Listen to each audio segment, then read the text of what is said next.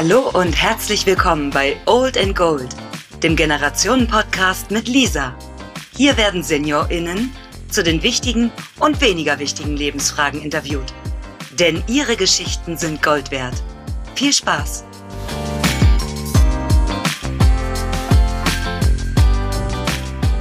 Hallo ihr Lieben und willkommen zur zweiten Folge von Old and Gold. Meine heutige Gesprächspartnerin ist Frau Habermann. Sie ist 85 Jahre alt, musikbegeistert und wie sie selbst sagt, immer für ein paar Dämlichkeiten zu haben. Ich habe sie in einem Seniorenheim in Niedersachsen besucht, in dem sie lebt und mit ihr über den Krieg und den Wiederaufbau gesprochen, über schnelles Erwachsenwerden und wie Frau Habermann die damalige Kleiderordnung austricksen konnte. In dieser Folge sprechen wir außerdem über ihre Krankheit und ihre Depressionen. Deshalb findet ihr die Triggerwarnung in der Folgenbeschreibung. Es ist ein sehr nahbares und ehrliches Gespräch über ihr Leben entstanden und ich freue mich sehr, dass ich das heute mit euch teilen darf und wünsche euch ganz viel Spaß beim Zuhören. Dann stellen. Sie sich doch bitte einmal kurz vor. Ja, ich heiße Frohe Angela Habermann, bin geboren am 6.6.1938 in Berlin, Charlottenburg. In Charlottenburg. Ja. Ja, wir haben ja gerade schon darüber geredet, dass ich auch aus Berlin komme. Ja. Und da direkt mal die Frage, wie sind Sie aufgewachsen in Berlin? Was, was haben Sie da so erlebt? Wie haben Sie Berlin empfunden? Naja, ich war ja Kind, also ich muss so sagen, wir sind 1945 war ja der Krieg gerade so, das sind diese Kriegskatastrophen. Ne? Und ähm, wir waren außerhalb von Berlin, weil ja Berlin in, also mit Bombenhagel äh, zugeschüttet war. Und dann sind wir 1945, ist meine Mutter mit mir und meinem Bruder nach Berlin zurückgegangen in die Wohnung, die wir hatten. Warum? Weil, äh, weil jede Wohnung, die frei war, wurde sofort mit Flüchtlingen besetzt. Wenn man nicht drin war, war sie weg. Ah, echt? Sofort. Mhm. Ja war ja, Berlin war brechend voller Flüchtlinge. Und das musste ja, und es war nur noch, äh, nicht nur noch, aber es war ja eine Trümmerstadt. Mhm. Und unsere Wohnung war kein Trümmer. Und ähm, wie alt waren Sie da? Ja, nun wie alt sechs, sieben so, mhm. ne? Ja, so ungefähr. Und ähm, also sind wir nach Berlin und ich bin im, zunächst war ja Berlin von den Russen besetzt. Nun, wie sich die Russen benehmen, weiß man jetzt in der Ukraine, wobei man da zu sagen muss, da haben wir ja die überfallen. Also jetzt ist ein Überfall, ein unerhörter Überfall, während sie damals mit Wut, dann waren sie dann die Sieger und war mit, mit, waren mit Wut da und naja, die Russen. Nein, darf man auch nicht sagen, nicht alle, aber hm, leider doch viel. Und äh, das habe ich zuerst erlebt, nicht, dass wir in diese Wohnung, das war auch eine Bombe durchgedonnert, das war immer ein Loch im Schlafzimmer, äh, wo die Bombe durch war. Es war eine Brandbombe. Das war mir unheimlich natürlich, weil es so ein schwarzes Loch. Es wurde aber bald zugemacht. Und dann, da habe ich eigentlich nur die Erinnerung, dass ähm, wir wohnten eben in einer sehr schönen Gegend, eine kleine Privatstraße mit sehr schönen, mit Parkanlagen rundum zu. Also wir wohnten sehr schön. Erinnerung habe ich nur an die Russen eben, die plötzlich, man hatte ja nur Angst, die Frauen vor allen Dingen, weil ja nur vergewaltigt wurde. Ähm, dann hieß es, ach, die kommen und sacken, sacken alle Bücher ein, alle alle Bücher werden verbrannt. So ging es ja dauernd. Irgendwas wurde verbrannt. Und nun wir in einer, zitternd, meine Mutter, wir hatten viele Bücher. Und was ist denn jetzt was tun? Also die ist mit uns einfach zu einer Freundin gegangen, die keine Bücher hatte. So. Und zugeschlossen dachte, naja, vielleicht in der Hoffnung, dass die da vorbeigehen, wenn naja, und wir dann die Straße, oh, das kam Lastwagen und dann wurden die Bücher da reingeschmissen. Und haben also Angst gehabt, oh Gott, oh Gott. Vor den Russen hatte man überhaupt furchtbar Angst, egal was die machen. Naja, und irgendwann hörten sie auf, hatten keine Lust mehr, umgedreht, weggefahren. Und wir waren, wissen Sie, die sind ja so Also so habe ich sie erlebt, muss ich sagen. Ob sie so sind, muss ich vorsichtig sein. Ähm, ja, mach nur keine Genauigkeiten. Irgendein Befehl, ja, werden drei Bücher eingesammelt und dann ist der Befehl zu Ende. Dann wird gesoffen, vor allen mhm. Dingen, nicht? Sofern irgendwie noch Alkohol da ist. Insofern waren wir da. Aber äh, ich weiß gar nicht, wie das passiert ist. Wir wohnten ganz in der Nähe vom Grunewald. Mhm. Ja, das ist ein Waldgebiet in Berlin. Wir sind in den Grunewald ge gelaufen oder wie? Ja, gelaufen. Ja, das, äh, und da war die Bücherverbrennung. Komisch. Im Grunewald? Ja, also oder am Rande des Grunewalds. Und es war ein riesengroßer Bücherberg und er brannte.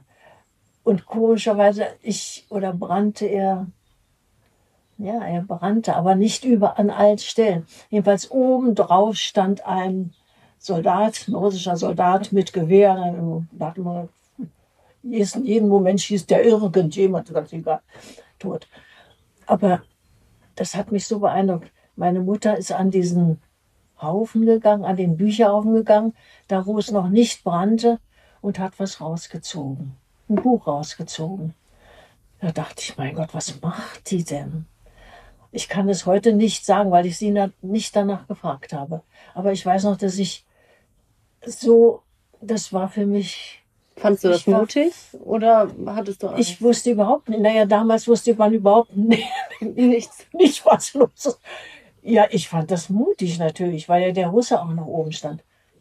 Also, ich war irgendwie fassungslos, was die da macht. Und die hat ein, zwei, drei Bücher da rausgenommen und dann sind wir wieder abgezogen. Also was meine Mutter da im Kopf hatte, komischerweise, die ist ja nun, lebt ja nicht mehr, ich habe sie nie danach gefragt. Obwohl ich das so deutlich in Erinnerung mhm. habe. Und diese Bücher, die habe ich, die standen nachher bei uns im Bücherschrank, das waren Vorlesungen von Sigmund Freud. Tja, also so richtig dicke Dinger in Leder eingebunden, ganz tolle. Ich glaube, meine Mutter hatte nicht den Sigmund Freud im Kopf. Die hat bloß die Bücher, die sahen sehr, sehr, waren sehr schön eingebunden. Ich glaube, die hat die nur deswegen daraus gezogen. Also ich weiß es nicht. Jedenfalls, das habe ich noch so in Erinnerung. Und dann seid ihr in der Wohnung geblieben? Also, ja, ja, mhm. ja, ja. Mhm. Und dann war natürlich die, ich ging ja zur Schule man ging dauernd in die erste Klasse. Also ich, wir waren evakuiert in, das ist jetzt Polen, also jenseits der Oder, bei Verwandten, die da auf dem Land lebten. Da wurde ich eingeschult. Da erinnere ich mich nicht, denn es, ich war ja fremd. Das waren alles die Kinder aus dem Dorf und ich war da. Ich erinnere mich da überhaupt gar nicht dran. Mhm. Und dann gingen wir zu meiner äh, gingen wir da weg zu meiner Großmutter, die lebte vor Berlin, da wurde ich wieder eingeschult. Daran erinnere ich mich auch nicht. Und dann wurde ich in Berlin wieder eingeschult. Nach dem Krieg? Ja, 1945 mhm. dann, ja. Und das war, da war natürlich die Schulklassen, waren was 50 Leute oder so große Schulklassen. Und das waren in der ersten Klasse 14-Jährige und 6-Jährige. Also alles die, durch die Flüchtlinge, nicht wahr? Also alles gemischt. Erstens und zweitens äh, waren, das wusste ich natürlich damals nicht, aber das habe ich wohl gemerkt als Kind, die Lehrer waren ja alle abgeschafft, weil sie alle äh, braun waren, Nazis waren. In Berlin jedenfalls. Hier in Oldenburg nicht. Hier ist alles so geblieben. Das höre ich immer wieder. Mhm. Immer wieder. Hier das ganze Gegend. Naja. Also jedenfalls in Berlin waren gar keine Lehrer da, sondern nur irgendwelche alten Leute, die eben sozusagen hm, keine braune Vergangenheit hatten. Die waren aber keine Lehrer und konnten auch nicht mit uns umgehen. Also es war, äh, dass wir überhaupt irgendwas gelernt haben, ist erstaunlich. Aber wahrscheinlich, äh, mir hat es nichts geschadet. Und wie, wie kann ich mir das denn vorstellen? So ein, so ein Krieg ist zu Ende. Ja. Und dann ist man sechs, sieben Jahre alt. Ja. Und was denkt man dann? Was, was geht einem durch den Kopf? Wie nimmt ja. man die Welt wahr? Ja, äh, als Kind, ein Kind nimmt ja die Welt so, wie sie ist. Und fragt nicht, was ist denn los? Wir durften, also ich bin auch durch Trümmer gegangen zur Schule.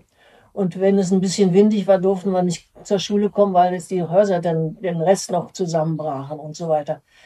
Man nimmt, ich glaube, das ist auch heute so, das, man nimmt das als Kind so, wie es ist. Wie es ist. Es gibt ja auch Katastrophenfamilien. Die Kinder nehmen es so, wie es ist. Nicht? Also ich erinnere mich nicht, dass wir, also dass ich nun negativ oder so, nee. Mein Bruder und ich, wir haben gespielt, Kinder spielen ja, ne? Ich war immer eine Amerikanerin, er war immer der Russe, er musste immer der Schlechte sein. Ne? er war jünger als ich. Ja, ich glaube, Ki ja. Kinder verarbeiten das manchmal auch im Spiel. Ja, ja, ja, ja, ja. Er, wenn irgendwas war, er war immer der Russe und ich war die, die Amerikanerin. Ne? Mhm. Und wie, wie hat der Krieg so Ihre Familie beeinflusst? Also wie, wie ging es dann weiter? Haben, haben Ihre Mutter, hat die da viel mit Ihnen drüber geredet? Nein, Nein, man muss ja nur sehen, dass irgendwie was zu essen mhm. und Wasser ist. Also in der Großstadt gab kein Wasser. Kein, die Klos, das war also auch, wenn keine Spülung im Klo ist und dann riesen, das war ein Theater man, es gab aber so äh, Stellen, wo man Wasser pumpen konnte. Mhm. Und da ging man dann hin und pumpte das. Aber für eine Großstadt ist sowas eine Katastrophe. Ne? Aber das wurde sehr schnell abgestellt. Sonst wären ja sofort die Seuchen ausgebrochen. Ne? Also sonst, man hatte nichts zu essen. Aber wir hatten eben nichts zu essen. Wissen Sie, das war, als Kind lebt man so, wie es denn so ist. Ne? Ja. Und spielt. Ja wenn man irgendwas zu spielen hat. Ja. Und spielt in den Trümmern, wenn im Falle. Ja, auch gut. Insofern habe ich da nicht, ich kann nicht sagen, dass ich da gelitten hätte. Nö. Unter dem Krieg, also unter Kriegs. Wobei ich in einer, in Dahlem, also Dahlem, da waren ja kaum, äh, das war ja eine gute Gegend, da waren ja wenig zerstört. Ne? Mhm. Oder gar, das waren ja Villen, die waren gar nicht zerstört.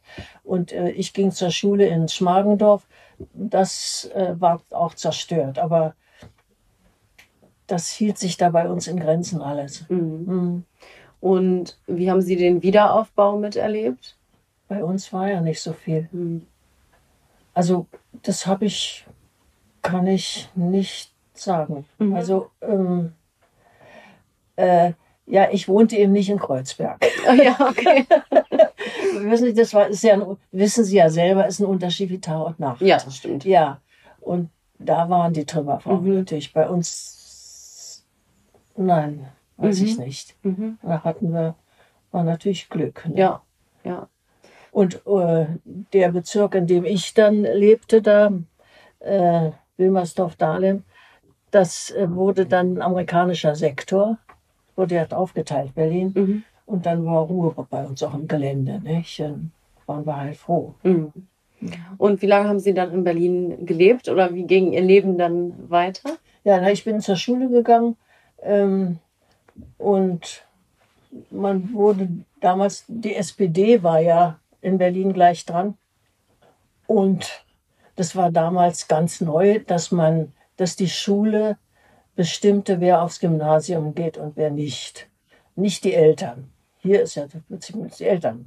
Also ich kam aufs Gymnasium und ähm, nach Dahlem und da waren aber auf dem Gymnasium waren aber schon die Eltern, die, die ihre Kinder in der vierten Klasse schon, ich kam in, der, in die sechste Klasse da, äh, aufs Gymnasium geschickt haben. Da, das war neu für mich, da muss ich mich dann neu ein, finden. Aber ich habe mich da auch eingefunden. Und äh, wie alt waren Sie dann, als Sie das Gymnasium beendet haben?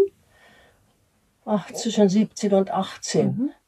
Und ähm, dann, äh, ich hab, muss dazu sagen, ich habe ein, ein, sehr schwieriges Elternhaus. Das war unabhängig jetzt vom Krieg. Ne? Mhm. Ähm, meine Mutter war äh, nicht anwesend, sie war immer krank.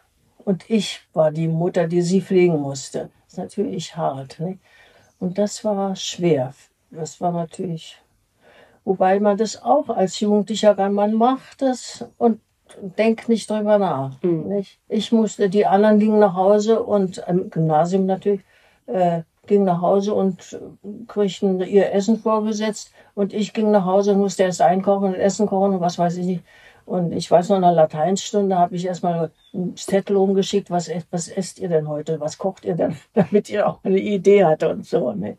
Hm. Das, wie gesagt, ich hatte ein, lausiges, also lausig, ja, ein schweres Elternhaus. Mhm. Ja. Und nach dem Gymnasium, wie ging es dann weiter? Ja, ich, äh, meine Mutter wollte mich schnellstens weg von zu Hause haben. Weg, weg, weg, weg, weg. mein Bruder auch, aber mich vor, ich war die Erste. Und dann schnell weg. Und da hat sie mich in eine Krankenpflegeschule reingeschoben, obwohl ich das gar nicht wollte. Ich wollte gar nichts. Aber äh, ich bin in eine Krankenpflegevorschule gegangen, aber sie, das muss ich ihr lassen, sie hat gedacht, diese Krankenpflegevorschule war an der Nordsee in Salenburg, in Cuxhaven. Und da dachte ich, das ist ja schön, nicht? Da kann man sich erholen. Da hatte sie auch recht. Nicht? Ich habe mich dann sofort erholt. Und ja, man kriegte was zu essen. Man arbeitete zwar 24, nicht 24, aber 12, 14 Stunden am Tag, aber das macht er mir als junger Mensch nichts aus, nicht normalerweise. Also das war eine gute Sache. Und da habe ich dann, und dann wollte ich natürlich, ich wollte eher ein Studium oder irgend sowas machen. Wussten Sie denn damals, in welche Richtung Sie lieber hätten gehen wollen? Also was Sie lieber studiert hätten? Ja, naja, Sprachen oder also verschiedene, ja. Mhm. Aber das habe ich, wissen Sie, in solchen schwierigen, schweren Zeiten, man denkt das nicht. Ich habe nicht drüber nachgedacht. Ich habe den nächsten Schritt, um zu überleben, muss, man, muss ich also ehrlich sagen. Man musste überleben und äh, in, in diesem Falle war es mein schwieriges Elternhaus, in dem ich überleben musste. Ich musste überleben, also die haben mich rausgeschmissen, musste ich da überleben. Also habe ich da überlebt. Und was, was sind so Ihre schönsten Erinnerungen an Ihre Ausbildung, die Sie dann da gemacht haben? Naja, ich war ja, wir waren zwar als kleine Kinder vor dem Zusammenbruch äh, von Deutschland, waren wir an der Ostsee gewesen, so im Urlaub oder so.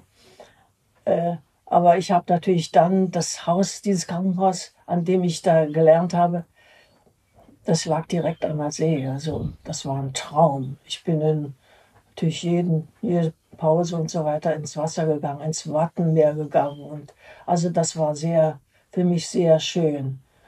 Und äh, ich musste das, wir waren Diakonieschwestern, Diakonie, ähm, Haus war das. Da mussten wir dann eine Tracht anziehen und dann äh, dunkle Strümpfe, äh, Strümpfe unter den alles zu. Und ich dachte immer, ich kam aus Berlin, da sind die hier alle völlig wahnsinnig. Alles nahm das ganz selbstverständlich hin. Ich dachte, nee, also die Sonne scheint und das Wasser und das Meer und du sollst hier dicke, dunkle Strümpfe anziehen. Dunkelgrau, ne? Habe ich mir überlegt, was ich mache. Bin ich in das kleine Örtchen gegangen und habe mir in einer, irgendwo, wo man was sowas kriegte, ähm, Augenbrauenstift gekauft und habe mir hinten, die damals gab es Strümpfe mit, mit der Naht. Alles hatten immer eine Naht hinten. Mhm. Die hatten auch eine schwarze Naht hinten. Die große habe ich mir eine schwarze Naht hinten angemalt. Wir waren 30 Schüler und also da, das war alles so viel, also so viele Menschen. Das hat keiner gemerkt. Nee. Und hat Ihnen das keiner nachgemacht? Das muss doch eine gute Idee gewesen sein. Nee. Nee. Die anderen haben das, die waren braver als ich. Mhm. Ich als Berlinerin war wahrscheinlich wie, die anderen kamen irgendwo her, die waren brav. Wenn man eben sich Strümpfe anzog, zog man die eben an. Ne? das ist auf jeden Fall eine gute Idee. Ja.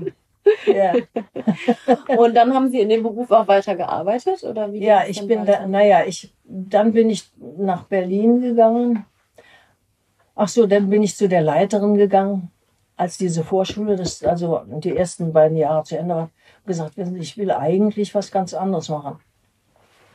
Aber mit diesem Elternhaus, ich weiß nicht, was ich, wie ich das machen soll. Ne? Und da hat die war eine kluge Frau, die hat gesagt, wissen Sie was, die Krankenpflege ist eine sehr gute Grundausbildung. Sie lernen äh, die Grenzsituationen des Menschen, sie lernen äh, wie ein Kind geboren wird und wie das, der Mensch stirbt und wie er krank ist. Also ähm, das ist eine sehr gute Voraussetzung für ihr ganzes Leben. Machen Sie das doch. Wenn Sie fertig sind, können Sie immer noch machen, was Sie wollen. Und da dachte ich ja, die Frau hat recht. bin dann nach Berlin gegangen und dann bin ich äh, schwer krank geworden, hatte ich eine, einen Tumor innerhalb der Wirbelsäule. Oh. Ja. Und Wie alt waren Sie da? 20 war ich dann. So jung. Ja, oder 19, 20 so. Und das musste operiert werden und da musste ich sofort raus aus der, musste ich aufhören. Ja, und das, äh, das war natürlich auch eindrücklich für mich. Und dann habe ich eine Ausbildung gemacht als Sozialpädagogin. Meine Mama ist auch Sozialpädagogin. Ja, ja. sehen Sie. Und das war dann in Düsseldorf. Mhm. Ich war in einer Schwesternschaft dann und das ging von der Schwesternschaft, das war sehr klug. Ich behielt den gleichen Arbeitgeber und die hatten aber in Düsseldorf eine Schule. Also das heißt, das war ja Universitätssache. Mann, da sind Sie aber auch ganz schön rumgekommen, ne? Berlin, Nordsee, Düsseldorf. Ja, ja. Naja, dann bin ich da also nach Düsseldorf. Und da die Ausbildung war auch interessant. Das macht man ja heutzutage leider nicht mehr. Wir haben ein halbes Jahr Praxis gehabt und ein halbes Jahr äh, Studium. Mhm. Ja. Also man war immer, man wusste genau, was die Uhr geschlagen hatte in der Praxis, nicht? Und wir haben, äh, wir mussten in einem Frauenhaus, heute sagt man Frauenhaus dazu. Ne? Also alles, das war in Düsseldorf, das ist ja eine katholische Stadt, alles minderjährige Mädchen, die auf den Strich gingen. Die sollten natürlich nicht auf den Strich gehen, sondern sollten möglichst irgendwie eine Ausbildung machen oder so. Naja, aber das war, das war eine gute, aber sehr harte Schule, denn wenn man da einen, was weiß ich, eine Bewegung falsch macht, da kriegt man aber eins um die Ohren gefegt. Nicht? Ja, also das, da habe ich viel gelernt. Mhm.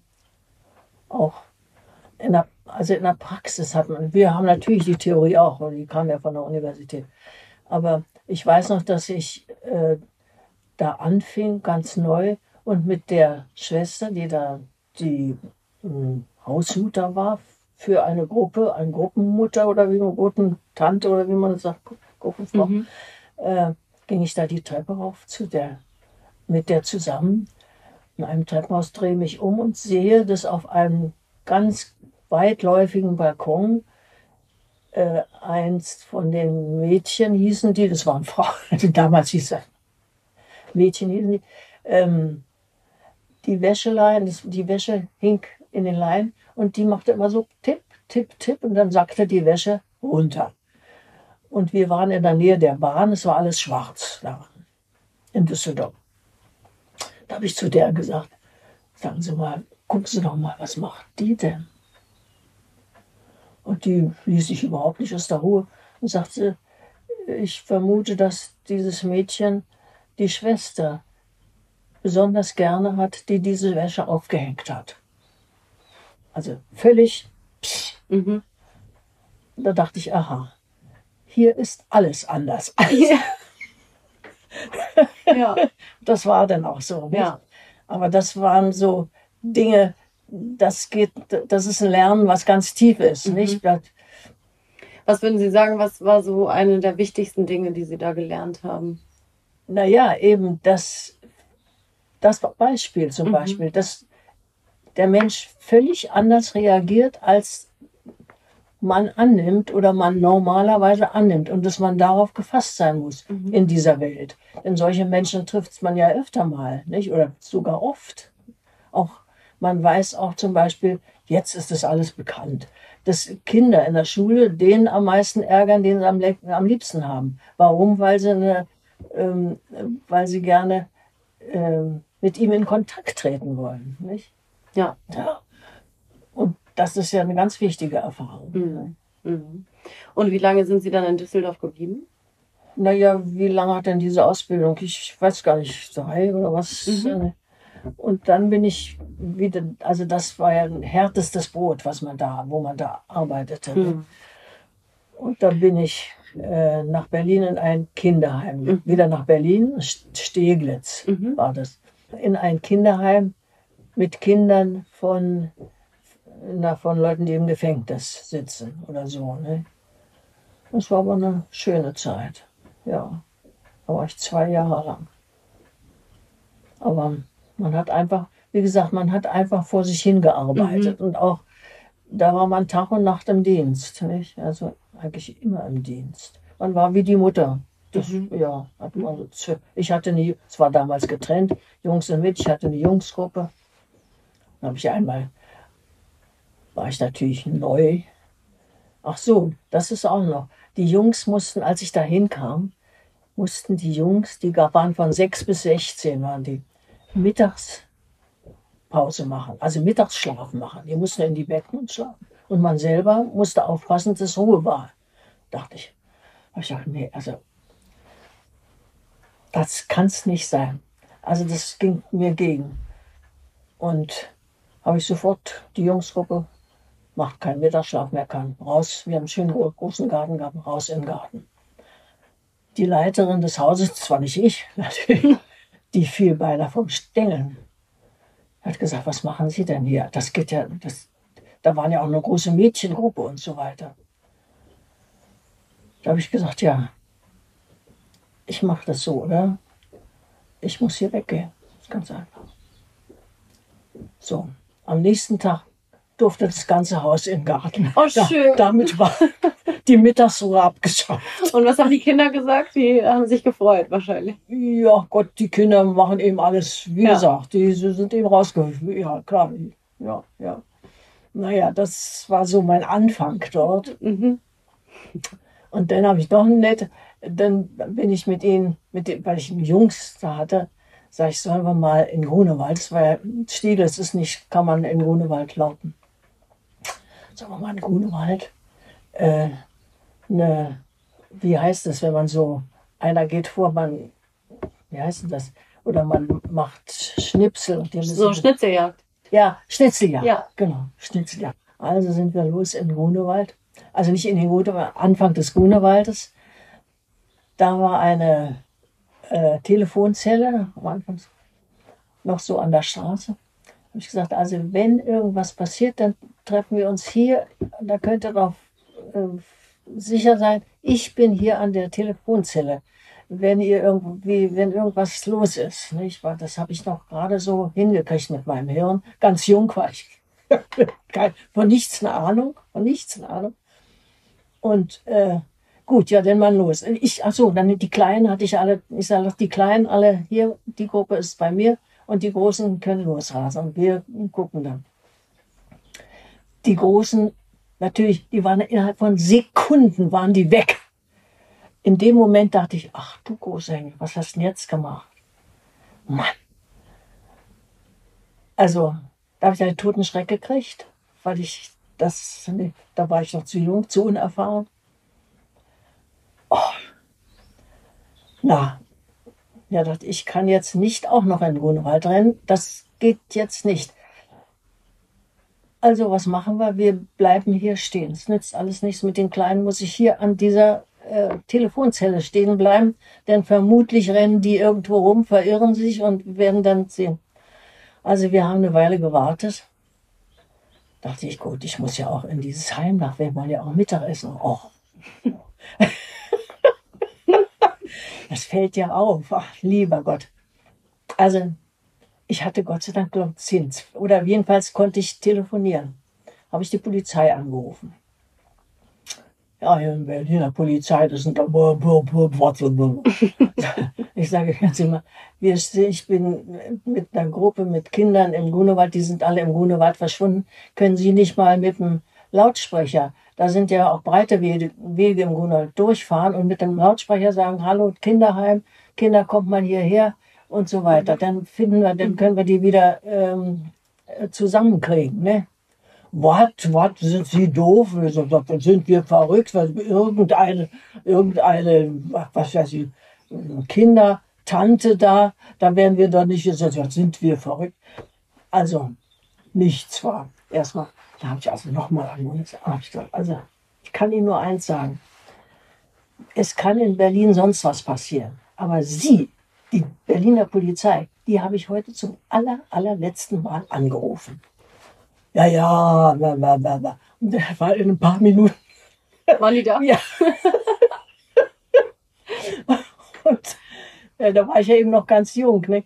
Und als die ankam, kam meine Jungsgruppe aus dem, aus dem Wald von der anderen Seite. Ja, ja, ja. Und waren sie komplett?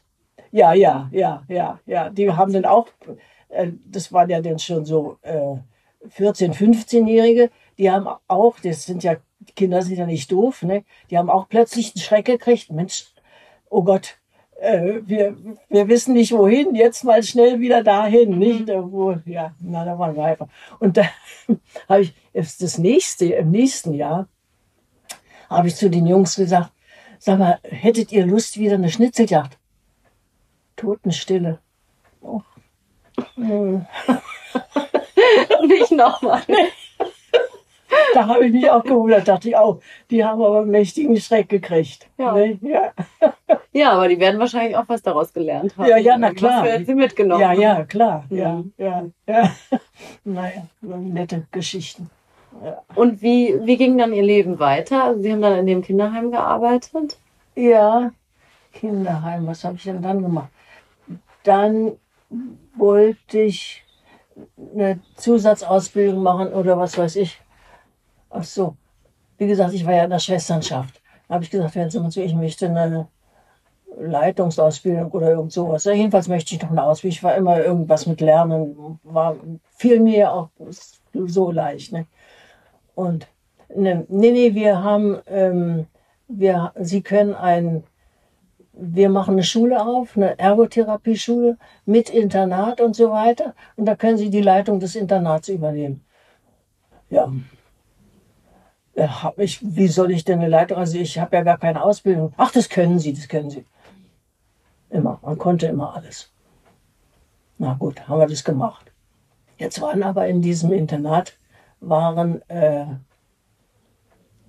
alles äh, mit guter Ausbildung erwachsene Frauen letztendlich für mich. Ich habe das immer ganz anders gesehen als meine Zeit. Ich war immer in der Zeit irgendwie woanders. Mhm. Dachte ich, ich mache da hier nicht auf Internatsleitung, das spinne ich. Die machen alle, was sie wollen. Sollen sie auch machen, was sie wollen, nicht? Also, naja. Also ich musste aber um die, äh, ach so, ja, dann bin ich zu der Leitung gegangen, der Leit Schulleitung. Dann sage ich, hören Sie mal zu, also, das ist, es locker hier, also. Da sagte, das war eine kluge Frau, sagt sie, wissen Sie was? Wir, die Schule ist ja neu. Äh, machen Sie doch die Ausbildung und die Leitung. Das, ja, das ist, ich habe das ist die Idee. Also diese Internatssache, das mache ich wirklich nebenbei. Ich mache auch noch die Schule. Also mach, bin Schülerin und gleichzeitig Internatsleitung. Wunderbar. Haben wir gemacht. Ich musste allerdings, das war ja eine teure Ausbildung, ich habe, ich war dann die rechte Hand der Schulleitung, musste also morgens um, weiß ich, um sieben oder um sechs, musste ich alles Bürozeug bei der arbeiten. Und Sonntag und Sonntag musste ich, das war an einem Krankenhaus angeschlagen, musste ich im Krankenhaus arbeiten. Also aber nicht in der Pflege, das konnte ich ja nicht mehr, sondern in, im Büro, also in der Aufnahme oder sowas.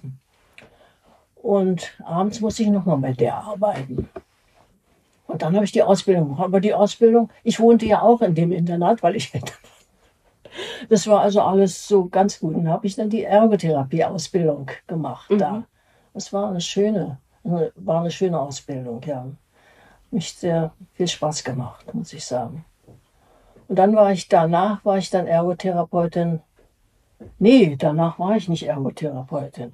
Da hatten, ich war ja eben in der Schwesternschaft. Ich musste immer mit Jugendlichen arbeiten, immer. Ich weiß auch nicht warum.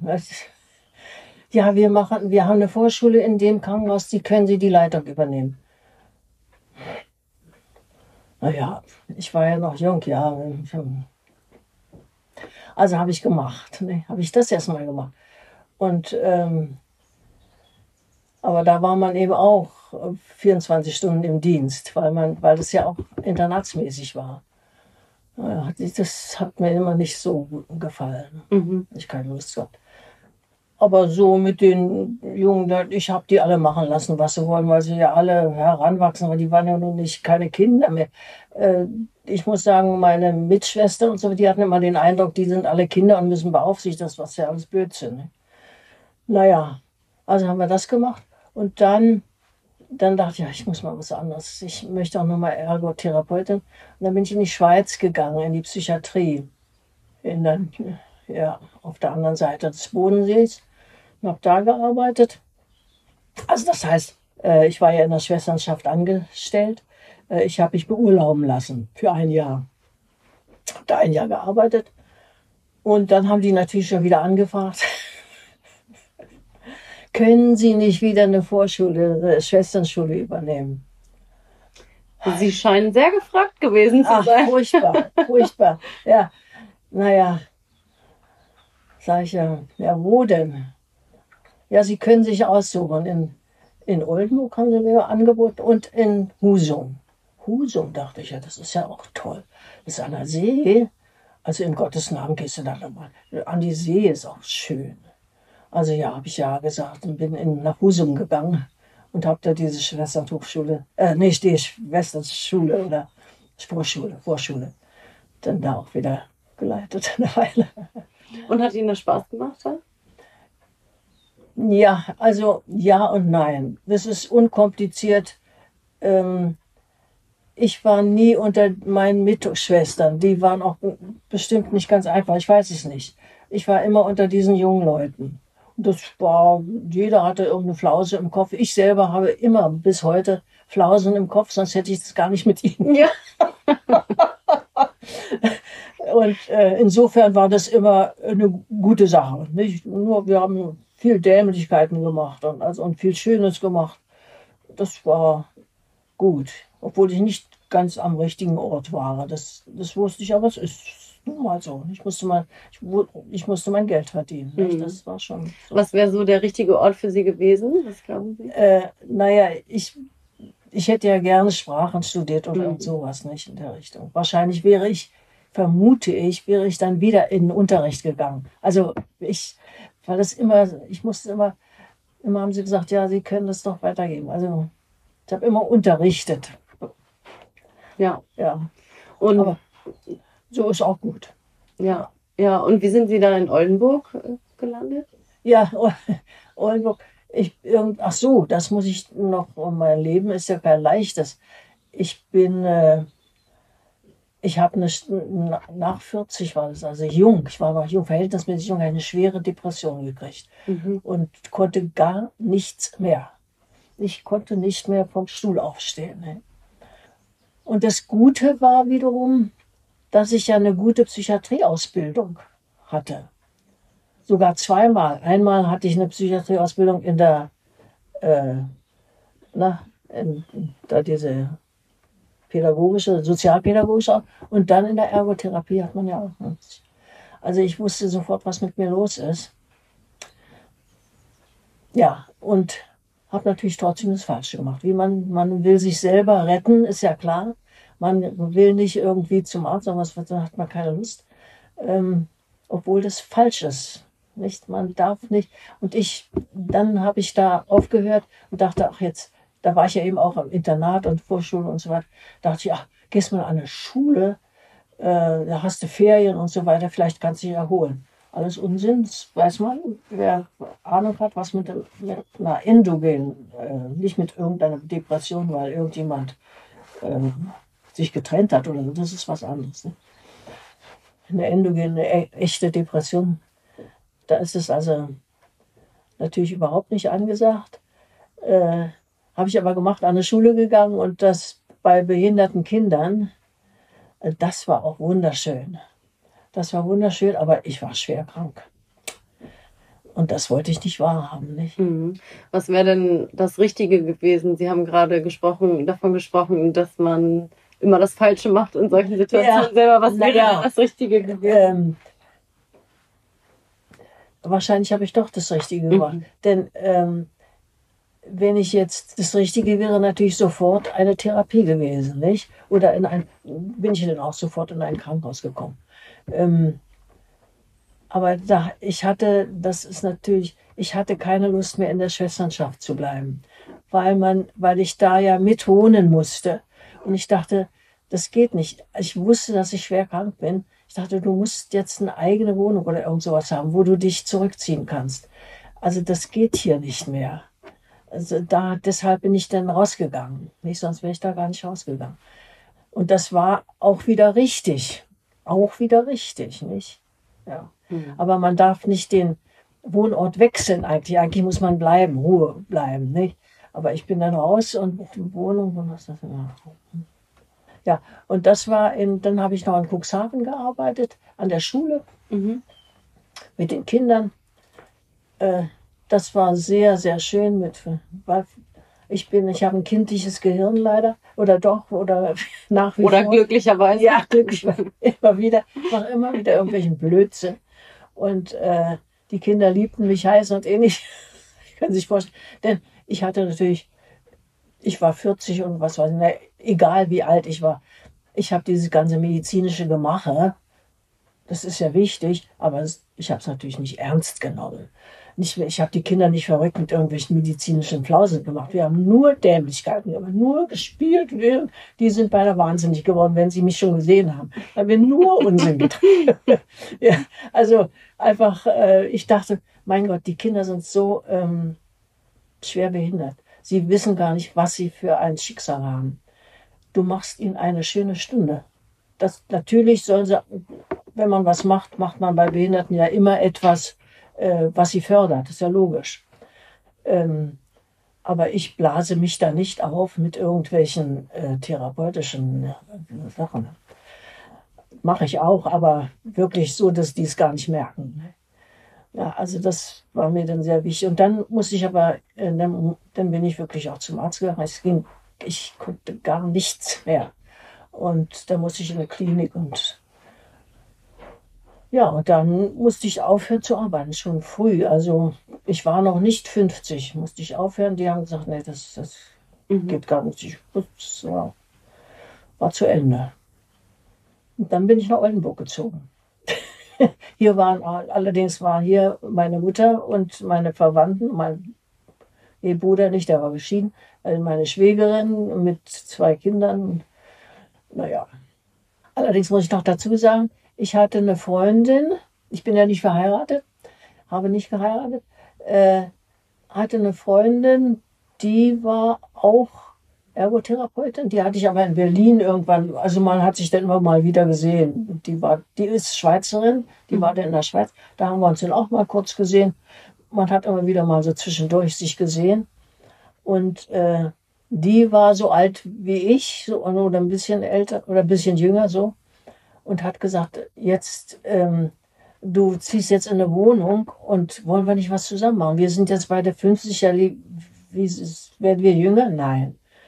Oh, und ich dachte, na, ich möchte endlich mal alleine machen. Weil ich doch immer in so einer großen Gruppe, mein Gott, naja, naja, sag ich, machen wir einen Versuch, nicht? Und dann sind wir äh, in ein Haus gezogen, wo jeder also wo jeder eine Wohnung hatte. Also in einem Ach, Haus, schön. ja, wo jeder nicht eine Wohnung, also jeder eine Etage mhm. hatte, nicht? So, dass man sich zurück, also jeder für sich sein mhm. konnte. Und ähm, ja, und mit der bin ich nachher, die hat nachher eine Stelle, ich habe nicht mehr gearbeitet, und die hat nachher eine Stelle äh, gekriegt hier in Oldenburg, also wollte der nach Oldenburg auch. Und da sind wir hier zusammen dann noch und sind hier auch zusammengeblieben, auch wieder in einem Haus, so dass man also mit zwei Stockwerken, mhm. nicht jeder ein Stockwerk. Ach schön. Ja, das war. Und hast du das Arbeiten dann vermisst irgendwann? Nein, nein, dazu habe ich zu viel Interessen. Ja. Ja. Was hast du denn für Interessen? Was machst du denn? Naja, hier. Ja, ich sehe hier ein, ein riesengroßes Bücherregal. Also ich lese, bin eine Leseratte. Ja. Nicht? Eine Leseratte. Dann spiele ich Flöte, mache Musik, also eigentlich lesen vor allen Dingen und Musik machen. Mhm. Das ist eigentlich Chor. Bin, ich bin dann hier in einen Chor gegangen. Dazu muss ich sagen, als ich äh, nun aufgehört habe zu arbeiten, war ich in einem Zustand, wo ich nichts machen konnte. es hat mir also nichts gefehlt, weil ich gar nicht vom Stuhl aufstehen konnte. Ich saß den ganzen Tag auf dem Stuhl und habe gedacht, oh Gott, was soll ich machen?